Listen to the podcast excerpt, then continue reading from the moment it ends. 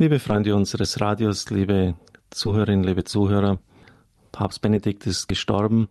Wie Sie gehört haben, haben wir unser ganzes Programm umgestellt. Jetzt in Sterberosenkranz gebetet und um 12.15 Uhr ist dann eine Heilige für Papst Benedikt. Um 12 Uhr wird dann Bischof Algemissen den Angelus beten. Es ist mir natürlich ein Bedürfnis, mich auch hier zu Wort zu melden, dem Papst zu danken. 2004 hatte Radio Horeb den Zuschlag für die UKW-Frequenz im Großraum München bekommen und das war die Grundlage für die weitere Entwicklung, vor allem für Digitalradio sieben Jahre später. Erst dadurch ist das Radio, weil es einen Großteil dieser Frequenz bekommen hat, groß und bekannt geworden. Entscheidend hierfür waren, dass die bayerischen Bischöfe, allen voran dann der Präfekt der Glaubenskongregation damals schon ein Jahr vor seiner Wahl, Papst Benedikt, sich empfehlend für uns eingesetzt hatte kann sein Schreiben noch heute äh, in wesentlichen Zügen wiedergeben. Ich bin jetzt nicht in meinem Arbeitsplatz, aber er hat damals gesagt, Radio Horeb ist etwas, was das Wahre, das Schöne, das Gute befördert. Er unterstützt aus ganzem Herzen unsere UKW-Bewerbung und das hat damals schon Eindruck gemacht. Das war auch das einzige Mal, dass ich ihm dann persönlich begegnet bin und mit ihm eine Messe feiern durfte.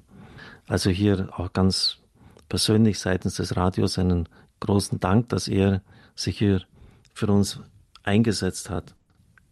Ein großer Dank auch für all die Reisen, die er unternommen hat. Wir wissen ja, wie anstrengend sie waren und dass sein Arzt ihm geraten hatte, die Reise nach zum Weltjugendtag nach Rio de Janeiro in Brasilien nicht mehr anzunehmen, weil er es gesundheitlich einfach nicht schaffen würde. Papst Benedikt hat sich auch hier an den Arzt gehalten und dann in der Folge im Frühjahr 2013 seinen Rücktritt eingereicht. Ich habe jetzt hier in München einen Ort, wo ich immer auch ein bisschen mich zurückziehen kann. Und auf meinem Schreibtisch, das ist nicht eigens jetzt für den Fall hergerichtet worden, sind immer die Bücher von Papst Benedikt über Jesus von Nazareth. Ich halte sie nach wie vor für bahnbrechend, weil Papst Benedikt die Erkenntnis der modernen Exegese in, und das ist einfach unabdingbar wichtig, in seine Einführungen einfließen hat lassen. Ich erinnere mich noch, als ich im Studium in Rom war, ist jemand, der beim Biblikum gearbeitet hat und das ist sehr herausfordernd. Sie müssen Hebräisch, Griechisch, Lateinisch und zwei alte Sprachen da perfekt beherrschen. Der war dann dort und hat Ratzinger einen Vortrag gehalten zu einem theologischen Fachthema, ähm, das Jetzt wird mir gerade die neuesten Nachrichten mit Benedikt auf den Tisch gelegt, Sie hören es vielleicht. Und der Papst hat da perfekt geantwortet, ob er ein Spezialist wäre. Also er war von einer überragenden Intelligenz äh, und alle waren erstaunt, dass er selbst über solche exegetischen Detailfragen bestens Bescheid wusste.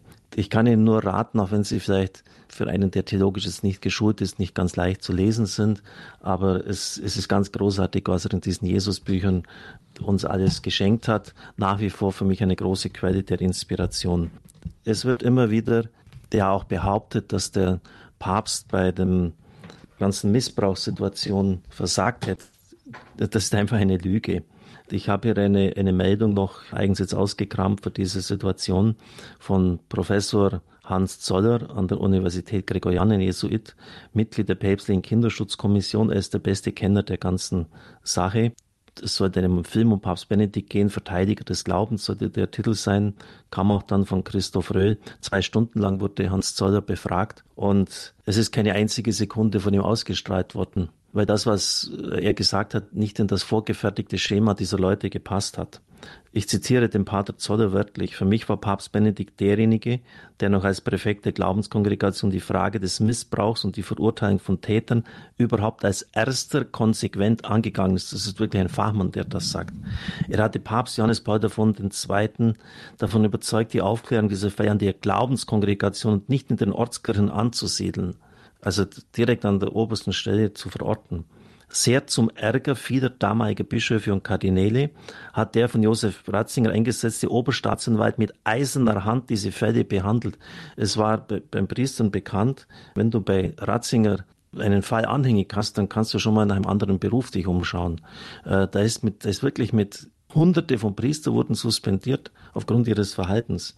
Und dann zu sagen, der hat da nicht genügend getan, das ist einfach irreführend. Dann hat Ratzinger für die Einführung einer kirchenrechtlichen Grundlage gesorgt, aufgrund deren Priester entlassen werden könnten. Dann hat er 2010 als Papst die Verjährungsfrist verlängert. Ich sehe nicht, dass Benedikt dieses Thema vernachlässigt hätte. 2012 hat er den ersten großen Kongress unterstützt, den wir an der Gregorianer durchgeführt haben. Das, was derzeit in manchen Filmen über ihn gesagt wird, ist extrem einseitig. Es entspricht einfach nicht der Wahrheit. Und das entspricht auch dem, was hier immer wieder als sprungbereite Feindseligkeit über den Papst gesagt wird. Genau das ist in Deutschland äh, sehr verbreitet und das hat dem Papst extrem wehgetan. Zum Schluss noch, ich kann jetzt leider nicht die Unterlagen, die ich hier noch bei mir habe, einbringen, aber eines möchte ich noch, bevor Bischof Eichemis mit uns den Angelus vorbetet, doch noch auch erwähnen. Der Papst hatte die Aufgabe, den Katechismus der katholischen Weltkirche herauszubringen. Sie können sich nicht vorstellen, was das für eine Mammutaufgabe ist. Das ist Theologen aus fünf Kontinenten und ganz unterschiedlichen Kulturen zusammenzubringen. Da hat sogar er Angst gehabt, hat er gesagt. Und er hat es mit, mit einer absoluten Bravour bewältigt, diese Aufgabe.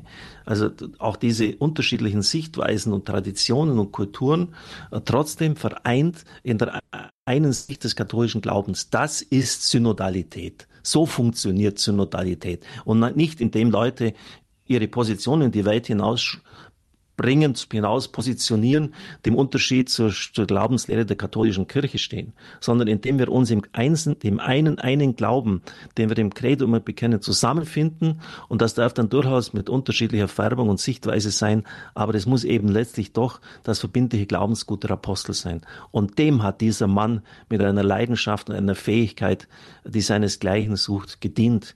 Wir können als Deutsche eigentlich nur stolz sein. Beschämt hat mich, dass wir das, was die Polen mit Johannes Paul II. erlebt haben, dass das eine Stütze für die ganze Kirche war, in Deutschland ebenso nicht abbilden konnten, aufgrund dieser, wie er selbst es immer genannt hat, dieser sprungbereiten Feindseligkeit. Wir haben allen Grund, angesichts des Todes dieses Mannes, uns da an die eigene Brust zu klopfen. Es ist einer der ganz Großen von uns gegangen. Herr, gib ihm die ewige Ruhe. Und das, Und das ewige Licht, Licht leuchte ihm.